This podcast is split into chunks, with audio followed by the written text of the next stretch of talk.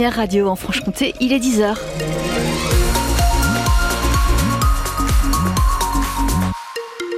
Et ça circule bien en ce moment en Franche-Comté. Vous voyez quelque chose sur les routes Signalez-le au 03 81 833 111. Philippine, la météo Eh bien, du gris, du gris, de la grisaille, pardon, et de la pluie au programme pour la journée. Pour l'instant, ce matin, il fait 9 à Besançon, 9 également à Lons-le-Saunier, 4 à Pontarlier et 10 degrés à Vesoul. Et on fera le point complet sur la météo juste après les titres. Un séisme de magnitude de 3,7 sur l'échelle de Richter ressenti cette nuit en Haute-Saône. Les pompiers ont reçu des appels inquiets des habitants, des habitants pour certains réveillés après minuit par des secousses. L'épicentre du séisme était à côté de Liévent, entre Vesoul et Lure, selon le site national d'information sur la sismicité de la France. Heureusement, pas de dégâts, ni humains, ni matériels. Information à retrouver sur francebleu.fr Besançon. Pancartes et drapeaux palestiniens dans les rues de Besançon. Association et collectif appelé hier de nouveau à un cessez-le-feu à Gaza. 125 personnes manifestaient selon la police. Un rassemblement également à Dole, sur la place Grévy.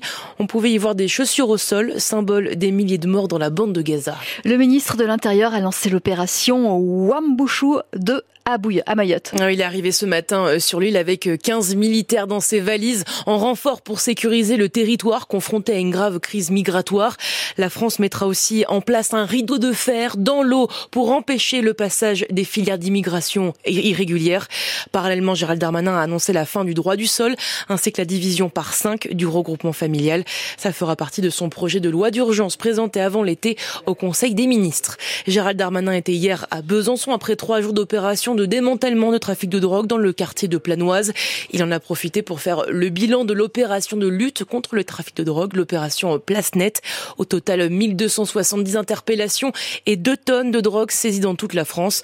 Le ministre de l'Intérieur a également annoncé l'ouverture d'un nouveau commissariat à Besançon et l'installation de 50 caméras de surveillance supplémentaires. Les biathlètes françaises vont-elles de nouveau réussir un exploit au championnat du monde en République tchèque? Les quatre avaient raflé les quatre premières places avant-hier à l'épreuve de sprint.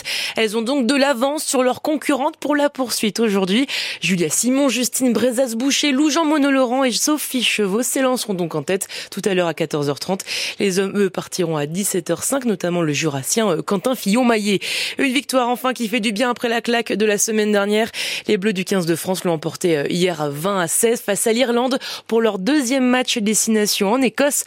Prochaine rencontre pour les Bleus dans deux semaines face à l'Italie à Lille.